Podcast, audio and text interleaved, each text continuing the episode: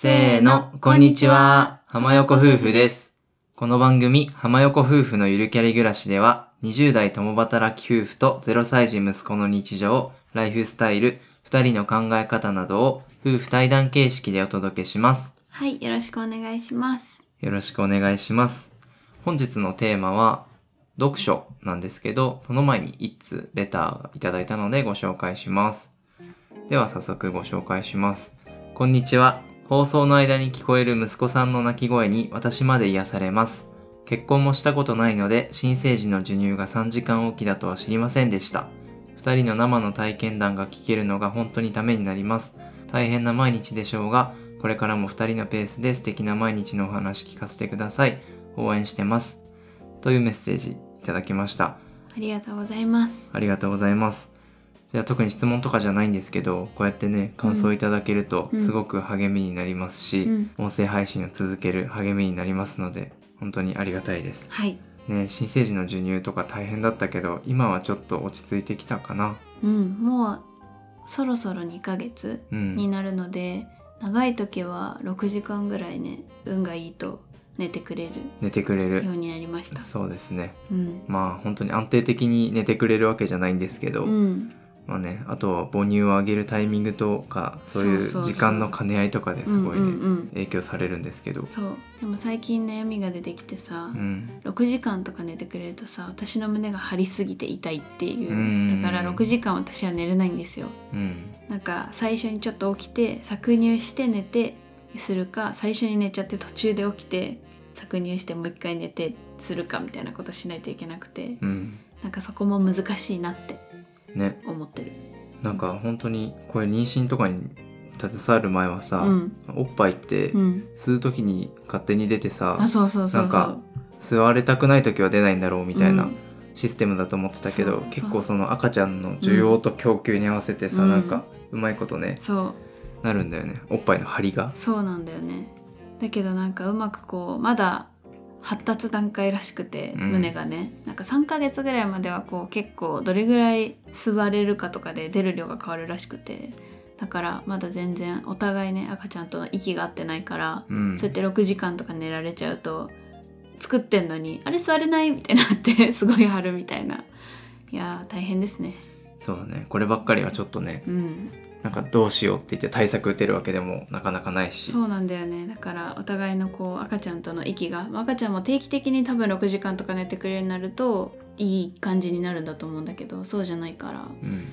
まあこれはばっかりはねしょうがないかなと思うんですけど。そうだね。うん、まあ、でもだいぶ睡眠不足が解消されてきた気がする。うん。なんかさ、その分すごい動き回るというか、うん。日中元気じゃん、うん元気。でさらにさなんかうん。夜もさ、うん私と妻さんは寝てるんですけど、うんうんうん。なんか朝起きると、うん。息子さんがすごいベビーベッドの上で移動してるんですよね。あ、そうそうそう。え？なんか真ん中に置いたのに、うん。すごい3 0センチぐらい右にいたりさそうそうそう。なんか90度斜めになってたりさ、うんうんうん待ってるよね。なんか驚くよね。そう。なんかしかもそのスワドルアップっていうねおくるみみたいなスリーパーを着させてるからこうミノムシみたいな感じなんですよ、うん。クリオネみたいな感じなんだけど、うん。だからどうやって移動したんだろうみたいな、ね。そんなね。足あれこうやってなんかバタフライみたいにやったら動くのかな。原理わかんないけどとにかくびっくりする朝起きて。る確かに。今日もね「えっ?」とか言ってね。そうそう。はい。はいあの本日の息子さんコーナーでした。はい。あのお便りありがとうございます。ありがとうございます。はい。では本編に入っていきますか。はい。はい。読書についてお話ししますのでぜひ最後までお聞きください。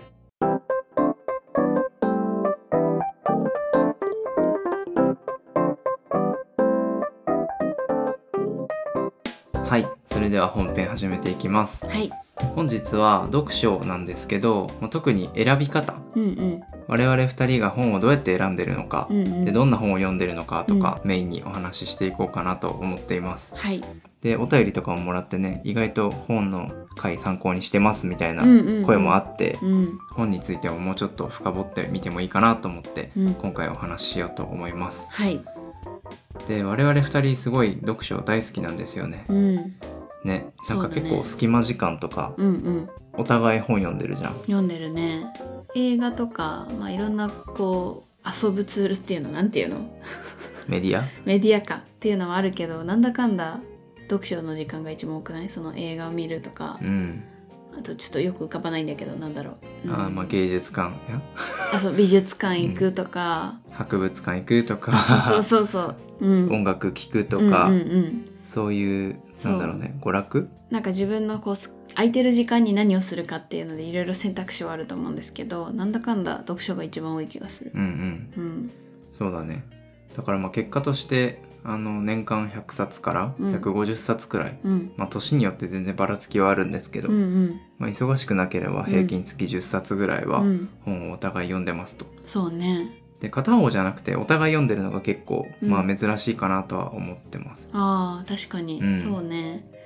割とこれはもともとじゃない？なんかこううん。お互い影響されてっていうよりはもともと昔から読書は好きで。でまあそのジャンルがちょっと付き合ってからこう増えたっていうのはあるんですけど、まあ、でも本を読む習慣っていうのは多分昔からお互いあったかなって感じだよね。そうだね、うん。全然違う環境で育ったんですけど、うん。本を読む習慣はうん。なぜかお互いね、うん。ついていて、うん。で結婚してからさらにねあのお互いのおすすめの本を紹介し合ったりとかそうね。おすすめの著者さん。を紹介し合ったりして、うんうん、結構幅とかも広がってね、うん。面白いよね。うんそうね、そう思う。だから今はこうシェアしてるよね本を結構。うんうんだから一緒にこれ面白そうだなっていうのを借りたり買ったりとかすることが多くて。うん。ね。そうだね。う、ん。なんか本好きエピソードなんですけど、うんうんいつから本が好きになったみたいなああのあるじゃん。うんうん。でもういつからってあんま覚えてないんだけど、うんうん。まあ、絵本は読み聞かせとかしてもらってて、うんうん。まあ、好きだったんだろうけど、うん。すごい昔から好きなんだよって言われたエピソードがあるんだけど、うんうん。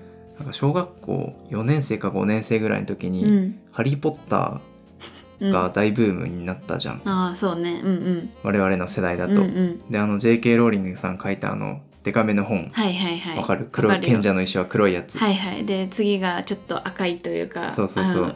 でその成長とともにどんどん増えていくじゃん、うんうんうん。まあ、それもちろん一から読んでたの、うんうん。おばあちゃんがプレゼントしてくれて、うんうん。ですっごいハマって、うんうん。ハリー・ポッターに最初、うんうん。でもう10回以上読んだのね。ハリー・ポッター、うんうん。でその中で最初第1章って、うん。あのハグリッドがうん。ハリー・ポッターをうん。ダドリーの家うんにうん。届けて、でそこでダンブルドアとちょっと話すみたいなシシーンがあるんですけど、まあそこの会話とかうん、描写を全部暗記しようと 頑張ってた。の。そう。やば、でそれをひたすら謎謎に暗唱しようとしてて、っうん、ていうエピソードを親から聞かされて変だよ、変態だなと思った。まあ、ハリー・ポッター好きだよね。好き。去年ぐらいも一気に全部もう一回見たよね。映画見たね。映画で。うん。ハリー・ポッター面白いね。確かに、うん。私もでも同じ感じで祖父からハリー・ポッターもらって読んでたわ。そうそう、うん。その頃ってなんかおじいちゃんおばあちゃんがくれたりしたよね。そうね。結構そんな感じだったねなんか小学校の時は結構そういう「ハリー・ポッター」とか「ダレンシャン」とか私めっちゃ読んでて。ああ懐かしい。そう。なんかちょっとそういうなんだろうねミス。ファンタジーファンタジーだそうファンタジー系を読んでた。うん。うん。そうだね。うん。でなんか妻さんの実家に行くとやっぱ本棚って気になるじゃない？ですか。でそしたら結構洋書がめっちゃ並んでて。そうね。珍しいと思ったんだけど、うん。やっぱ子供の頃は英語の本も読んでたの？そうね。一応そのイギリスにね住んでたことがあったから、まあ、その後こう英語をどう維持するかってなった時にやっぱり本を読むっていうのは結構維持する一個のツールというかってなってたので、まあ、親親にねそれは言われてだから洋書を結構読んでたかも、うん。まあ小説の洋書なので読みやすいんですけど、そうだね、うん、僕も去年ぐらい英語を勉強してた時に、うんうん。その妻さんの実家から、うん。あの洋書の絵本とか借りて、うんうんうんうん。ほんと一からやろうとか言って、うんうんうん。あの読んでたりしました、うん。そんなこともありつつ、うん。まあ、ここまででだいぶ我々が本は好きなんだなっていうのは伝わったかなと思うんですけど、うんうん。じゃあこうやって本好きな我々が、うん。まあ、どんな基準で本を選んでるかみたいなところをお話ししていこうかなと思います。はい。はい。えっと読書って楽しむための読書とうんうん。学ぶための読書ってあると思うんですけど、うん。まあ、楽しむ小説とかの読書は結構人におすすめされたものからとかから読むのが多いんですけど、うんうん。学ぶための読書うんうん。は結構あの必要な時に必要な本を読むのが重要かなと思ってます。なるほど。っていうのはでこれを思ったエピソードとして、うん。あの学生の時に「エッセンシャル思考」っていう、まあ、ビジネス書があるんですけど、うんうん。まあ、そこそこ流行ってたのよ。うんうん。よくその棚で見るというか、うんうん。でちょっと気になって読んでみたんですけど、うんなんかそんなによく分からなくて、うん。やっぱビジネス書だし、うんうん。その仕事してる人がどういう風にうんすればもっといいよみたいな本だからその時は全然ピンとこなくって、うんうん。で社会人になってから読んだんですよ、もう一回。そしたらすごいいろいろ役に立つところがあってうんメモしまくって読んだりして、うんでやっぱあの本って必要な時にうん。読む方が身につくし、うん。適当に読みすぎてもうん。あんまり良くないなってうん。その時思ったんだよね。確かに。私今ちょうどそのエッセンシャル思考を Kindle で読んでるんですけど、うん。確かにこれ学生に読んでも全くピンとこないわなんかこれってその時間がね限られてる中で何をこう選んでそれに注力するかみたいな本なんですけど学生の頃って無限に時間余ってるじゃん、うん、別に取捨選択しなくてもさいいよね。そう。なんかいいこと書いてあるなって思っうん。て読んだんだけど、うん。結局行動に落とし込むとかはうんうんうん。結局その時は全然できなくて、うんしないね。確かに。だからやっぱり必要な時にうんうん必要な本をチョイスするのは大事だよっていうことは最初にちょっと言いたかったです。うんでまあ例えばその今子育て中なんで、うんうん。子育ての本を結構中心に借りたりとか確かに。あとは妊娠期とかはうんうん。妊娠の話とかね、そうね。妊活とかね。そういう話ね。話読むうし、んうん。まあ、あと料理とか、うんうん。最近だとワインとかにハマってるんですけど、うんうん。そういう時はレシピ本とか、うんうんうん。まあ、ワインの基礎知識みたいなうんうんうん。本とか、うんで結婚したての時はさ、うん。あの2人で家計管理どうするとか、うんうんうん。そういう話になった時はやっぱお金とか投資のうん。本を読んだりしてました、うん。まあ、こんな感じで結構本から知識をうん。2人で得てることは多くって、うん。でその学びをシェアしてうん。実践してみたいなうん。のがすごい、まあ、いいというか、うん。大事な習慣になってます。まあ、結局ねなんかいろんなとこからこうインプットってできるけどなんだかんだ本からこうインプットしてるのが一番多いよね。うんうんもう今いろんなね情報あるんですけどでもやっぱりインターネットとかだと何が正しいかとかすごい難しいからやっぱり本って一番こう信頼できるというか、まあ、もちろんそのねあの全部信用していいかっていうのはまた別の話かもしれないんですけど、まあ、でもある程度の基準をくぐり抜けて書いてるのが本だと思うんでだからねそういう意味でもやっぱり信頼できるかなっていうのでうん本はおすすめだよね。うんうんうん、おすすめだと思います。うん、でまあ、ちょっと選ぶ話、うん。選ぶ基準から話それちゃったんですけど、うんうん。まあ、どうやって選んでるかっていう話戻ると、うん、やっぱり人からおすすめされた本うん、が一番選ぶ頻度としては多いかなと思うんだけど。そうだね。特にまああのお互いの両親とうかがおすすめしてくれたう本ん、は割と読んだりとか、うん、まああとインターネットとかうん新聞の社説うん、とかで紹介された本から、あこの本面白いんだみたいなのとか、人のおすすめでうん選ぶことは割と外れが少ないかなと思ってます。そうね。やっぱりこう一応口コミというかさ見るよね。うん、なんかまあそれこそネットとかで口コミ見たりもするよね、うんそれで Amazon のレビューとか見て。そうだねう。ん、確かに。あまりにもちょっとダ作とか、うんうんうん、星2.5とかうん。だとちょっともうやめとあこうかなみたいな。そういうのもある。あとはまあなんか好きな著者。例えばその小説とかだったらそういう感じで選ぶことも多いかな。そうだね。う。ん。この人の新作出たから読もうみたいな。うんうんうんう。うん。んそれは結構あるかもしれない。うんうんうん。あとなんだろまああとやっぱ Twitter とかうん。YouTube とかでうんうん。やっぱおすすめ有名人がおすすめしてたり、まあ、インフルエンサーの人とかがおすすめしてる本とかうん。をまあ試しに読んでみようかとか、うん。そういうこともあるかな。そうね、うん。あとはまあ私たち結構本屋さん。に行くことが多いんですけど、まあ、本が好きなのでね週に1回ぐらいは行ってるよねそうだね。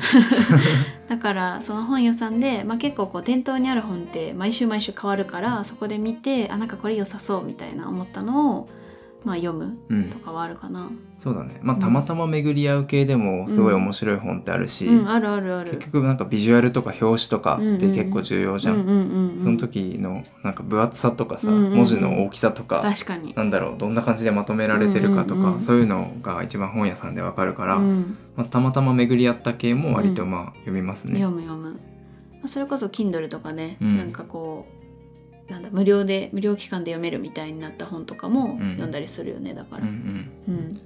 まあだから、まあ、選ぶ優先順位としてはやっぱおすすめされたものうん。から読むんですけど、うん。まあ、お互いがね、あのー本屋に行ってうん。選ぶこともまあありますよっていうことですね。うん。ではまあ次に、まあ、本を選ぶ場所というか、うん。実際に我々がどんな感じで、うん。あのーどこでどんな本を借りてるかとか、うんうん。どこでどんな本を買ってるかみたいなうんうんのをちょっと具体的にうん。お話ししていこうかなと思います。うんうん。でまず一番多いのがうん。本屋さん。うん。で本屋さんはさっきも言ったんですけど表紙が見れるのと、うんうん。書店のなんかインテリアというか、うん陳列うんうんうん。によってここら辺にどの本があって、うんうん。で前回とどんなことが違ってとか、うんうん。今推してる本はこれでとか、っうんうん。ていうのは結構一目でわかるから、うん。そこをなんか練り歩いてね、うん。面白そうって思ったのをうん。買うことが多いです。うんうんあでもそんなに私たち書店で本買わないね。そうだね。うん。なんだろう。買うとしたら。本当にすぐ読みたい。あそうそううそうそうそう。そうだね。まあだから基本そのいいなと思ったのはだいたいメモしてうん。その私たち読みたい本ラインっていうのを作ってるんですけど そこにねあのタイトル書いて送ってで後日メルカリとか図書館とかでチェックするみたいな感じかな。そうやっぱり本ね全部買いたいんですけど、やっうんぱ読む時間とかもあるから、うんうん。結構厳選はしているかな。うん、まあそのね全部定価で買ってもいいけど、うん。やっぱりまあそこはちょっとは節約できるならっていう思いもあるしう、ん。ね。だからそうねそんなにバンバン書店でもうか買うみたいな感じではないかな。そうだね、うん。まあ、よほど読みたい新刊とか、うん。すぐ読みたいとかね、うんそういう場合は本屋さんで買って、うん、それ以外はあこの本いいなって思ったのをメモして、そで結構一番多いかな我々としては、うん。っていうのが図書館ですね。うん。図書館って皆さん行かれるんですかね今時？どうなんだろうね。ね。全然わかんないや。なんかやっぱり一回学生の頃とかは行ってたもう社会人になってうん。なんか足が遠のくとか、うん、そういう方もいるかなと思うんですけど、うん。図書館ってやっぱり本が無料で借りられるし、うん。結構種類もあるし、うん。便利かなと思ってますね。そうね。え夫さんはさずっと行ってた？図書館？昔ずーっと言ってた。ああじゃあ一緒のタイプだ私と、うん、どうなんだろうね世の中の人は確かに。そうだね。うん。いや図書館いいですよとか図書館のいいところはやっぱお金が発生しないから、うん。すごく気軽に借りられる、間違いない。ちょっとちょい読みでもいっかみたいな、うんうんうん。これ本当に買う必要あるぐらいの本でも、うん。うんとりあえず手に取って読める。っていうのがすごいいいのと、うん。あともう一個いいのが、うん。まあ、2週間とか、うん。多分3週間とかうんうん。期限があるから、うん。やっぱ締め切り法というか、うん返さなきゃいけないから読むかみたいなうんうんので、まあ、必然的に読める。うんわかる。っていうのがすごいメリットかと思ってる。だからねなんか買ったりすると読みたいと思って買ったんだけど期限がないから割と図書館の本優先されて存続されていくよね。で毎回さ図書館で6冊とかうん。7冊とか借りてそう。それを消化しているうちに、うん。その買った本が積んどくされるってそいう。うそうそうそう。なんかね行くと借りちゃうんだよねつい図書館。ね行ったしと思ってこう本棚見てるとあこれ面白そうとか言って。いやそうわかる。そうなんだよね。そうなんだよね、うんうん、うん、そこがデメリットです。確かに。そうあとねやっぱり図書館って基本的にその行ってその場にある本は借りれるんですけど、まあ、ない本は予約して借りるみたいな感じなんですよ。うん。で予約はいろまあその本によってどれぐらい予約が並んでるかってあるんですけど、うん。まあ、1個のデメリットとしてはすごい新刊とか話題の本っていうのはもう500人待ちとかうん。ざらにあるので、まあ読めないよね。読めない。まあ私たち結構小説を図書館で借りることが多いんですけどだからもう最近出た本は軒並み300人待ちとか500人待ちとかで、うん。多分半年後ぐらいで来るの。うん半年で来ればいいぐらいの本もあるよね。確かに。もうねいつ入れたか覚えてなくて、まあ、だからぶっちゃけその何が私たちが今予約してるか覚えてないことありますそうだね。でネットでねなんかこう予約来ましたよってくるんだけどあそういえばこんな本入れたないつ入れたかなみたいなのは結構あるよね。なんとなくさ本屋大賞とうか読みたいじゃん、うんうん。ノミネート作品とかも。読みたい。うん。でもなんだろう小説それ10冊買うかって言われたら、うん。ちょっとうーんって感じだけそどまあ読むかっていうやつは図書館で一気に予約して、うんうん。でもみんな考えることが一緒だからさ、うん。全部半年後とかに一気に読むみたいなうん、ルーティンになってるね。そうね。なんかまあいろいろな考えあると思うんですけどやっぱりこう実用書とかってタイムリーで読むのが一番いいっていうじゃん、やっぱり旬があるというか、うん。考え方ってどんどん変わるけど、うん。まあ、小説ってそういうとこじゃないのもあるかなと思って、まあもちろんタイムリーに読むのがねいいっていうのもあるしとネタバレをね、うん。されないっていう意味ではそういうのはあると思うんですけど、まあ、でも半年後とか1年後でも全然楽しめるというかだから私たちは割と図書館で気長に待ってうん、小説は読んでるかな。そうだね。う。ん。まあ、それで言うとやっぱりお金でのことを学びたいって今思った時に、うん、ね必要な本がうん。半年後に手に入るだとやっぱりそれはちょっとね、そうね。速度としては遅いから、意欲も落ちちゃいそうだしね。そうそうそう、まあ、そういう時は買ううんうん、うんのがいいかなと思います。そう思います。うん。まあ、なので我々は図書館のヘビーユーザーですと、はい。っていうお話ですと。うんうん。でまああと買うとしては、うん。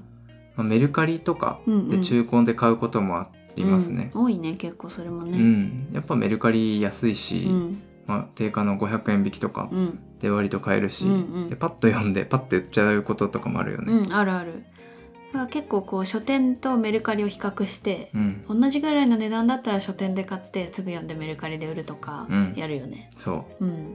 そういう感じでちょっと安く買える方法ないかなみたいなので、うんうん。中古本探したりとか、うんうんまあ、あと新品買う時はうん。割と楽天うん、うん。で買うことが多くて、そうね楽天お買い物マラソンって、うんうん。まあ、皆さんご存知の方も多いかと思うんですけど、うんうん。まあすごいお得になる期間があって、うん。その時楽天ブックスで本を買うと、うんうん。SPU っていう、まあ、ポイントが上がるんだよね、うんうんうん。ベースのポイントが上がるうんん。ですよね。でそのために楽天ブックスで1冊買う。うん。でプラス1000円以上だと、まあ、お買い物マラソンの対象にもなるし、みたいなうんうん。うん感じで読みたい本は割と1冊は楽天で買うことが多いかな。確かに。うん、うん。次の人読しねそう、めっちゃすごいよねこれ。うん。お得だよね。お得。この前もさ1400円の本買おうとしたらさ、うんうん。なんか600ポイントぐらいついてさ。もうほそう。ぼ半額ぐらい？そうだね。800円とかだったの。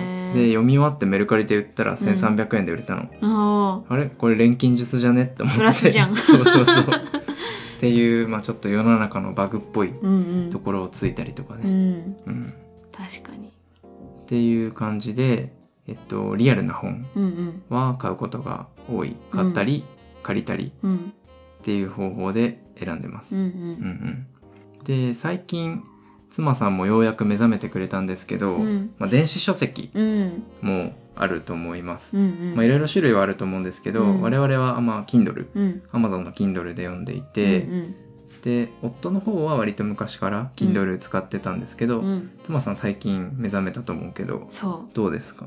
いや思ってたより読みやすい。うんなんかやっぱり本は紙に限ると思ってたんですけど、うん。うんいや別に全然いけるわ。うん。そう紙には紙の良さがあるし、うん。Kindle には Kindle の良さがあるんだよね、うんうんうん。やっぱ Kindle は手軽にどこでも読めるっていうのが一番やっぱいいね。ほんとそう。うん。隙間時間にうん。パッと読むんだったらうん Kindle だし、うん。海外とかうん。旅行に持ってくのうもん。めっちゃ便利だし、便利だねっていうので Kindle も便利、うん。まあ、かといってその手で紙の質感を触りながらうんうんうん。読むうんとか、うん。そういうのもあるじゃん、うん。その楽しさもあるじゃん。そうあとやっぱ手元に置いときたいというか、うん。なんかこうそういうのはやっぱ紙の方がいいのかなとか思ったりするけど、うん。まあ、でもなんかパッと本当に読むんだったら全然 Kindle ありだなうん。と思います。そうだね。うん。で Kindle の使い方としては、うん。まあ Prime Reading とん。Kindle Unlimited っていうのがあって、うんうん。 Prime Reading っていうのはプライム会員でうん。ちょっとおまけ機能みたいな感じで、うんうん。あの結構限られた中からうん。一冊本を選んで読めるみたいな、うんうんまあ、ちょい試しみたいなうん。感じなんで、まあ、プライム会員の方は全員これ試せるんですけど、うんうん。まあ、代表作何冊かとかうん。無料で読めます、でも結構いい本あるよね。そう。なんかたまに変わるんよラインナップも。ああなるほど。でその中で割といいのがあるから、うんうんうん。まあ、何冊か読めるし、うんうん。漫画とかもあるから、うん。割と使ってます、うんうん。で Kindle Unlimited はうん。お金月額でかかるんですけど、うんうん。まあ、その代わりかなり種類が増えるうん。んですよね。で要所とかもあってで、まあ、あと結構実用書とかうんうん。勉強の本、例えば Excel とかあー。なんかパワポとか、うんうんあとはプログラミングとか、うんうんうん。そういう本もあるし、まあ、小説も結構あるし、うん。漫画もあるし、うん。うんだから Kindle Unlimited もおすすめうん。です。でまあ毎月1000円とかなのよ。なるほど。だからそれしんどいなっていう時は、うん。今月本読むぞっていう月に入って、うん。で来月はやめようとか。あそんな簡単にやめれるもんなやめれるやめれる、そう入ったりあのやめたりって簡単にできるんでなるほど。その課金されるタイミングでやめるとか、うん。今月は読むぞとか、うんうんあと最初はキャンペーンとかやってるからそういう時でちょっと試してみるかとか、うんうんうんそういう感じで使うのは割といいかなと思ってます。なるほど。うん、うん。でえっ、と最後耳で聞く読書 Audible、おう。うんうんうん。まあ最近よくさ、うん。CM とかもやってんのかな、うん。聞くんですけど、うん。最近僕もあの始めたんですけど、うん。耳読書なんで、うん。読み上げてくれるんですよね、うんうん。ナレーターの人が。うん。これはあのランニング中とか、うん。あとは寝る前に流すとか、うんうん。そういう感じで聞いてます。うん。ただまあ一冊読むのに結構まあ時間はかかるんで確かに。そう小説だとまあ6時間とかかかっちゃったり、うん。倍速とかもできるんですけど、うんうん。まあ、ちょっと寝落ちして戻したりとかすると時間かかったりするうんんですけどまあランニング中とか、うん。通勤時間とか、うんそういった時に耳が開いてるんで、うん。それでやりたいっていう人には便利かなとうん。思います。でキャンペーンで割とねあの最初無料とかやってるからそういうのでお試ししてみるのはまあ悪くはないかなと思います。私やったことないわ。そうだよね。うん。まあ、僕的にはまあ組み合わせうん。がいいかなと思ってて紙もうん電子書籍もうん。耳読書もそれぞれメリットとデメリットがあるから、なんかどれだけやれとか、どれはやらないとかじゃなくて、これこの時はうん。本だし、とか隙間時間は Kindle で読むし、うん。旅行の時も Kindle だし、うんランニング中は耳でやるし、トイレはなんとかとかトイレ。そういう 使い分けうん。がいいかなっていう。なるほど。思そうね。う。うん。確かにこんな感じで我々は本を選んでこういう媒体で読んでるみたいなうん。のを簡単にご紹介しました。はい。この後2人で、まあ、どういうふうに工夫して本を読んでるかとか、うん。どこで何を読んでるとか、うんうんうん。まあ、意外と、まあ、全く読まない人もいる中で、うん10冊とか本を読んでるって、まあ、多い方なのかなとは思うんですけど、うんうん。だから、まあ、どういう工夫で本をたくさん読むようになったかとか、うんうんうんそういう話をしようかなと思ってたんですけど、うん。毎回の通りちょっと長くなってしまったので、うんうん。次の回で続きは話そうかなと思いますけどどうですか？そうですね。さすがに皆さん1時間だと聞いてくれないと思うのでそれはね。ちょっと2回に分けようかなとうん。思います、ちょっと本への愛が深すぎて長くなりましたね。すいません。うんううんうんん。そうしましょう。そうしましょう。うん。じゃあ今日はこの辺ですかね。はい。はい、はい、では本日の締めは妻さんがお願いします。浜横夫婦のゆるキャリ暮らし今回の放送は以上です。各種ポッドキャストなどで配信していますのでぜひ登録フォローよろしくお願いします。またお便りはプロフィール欄のリンクから送っていただけますのでお気軽にコメント寄せくださいでは最後まで聞いていただいてありがとうございました。また次回の放送でお会いしましょう。ありがとうございました。めっちゃ読んじゃったよ。もう毎回読んでるけど。なんだろう。そのまま読んだね。うんあのアレンジなしです。まあ無茶ぶりだから許す。ありがとうございます。まあでも自分もいつもそのまま読んでるけど。えでもちょっと変えてるよ。うん。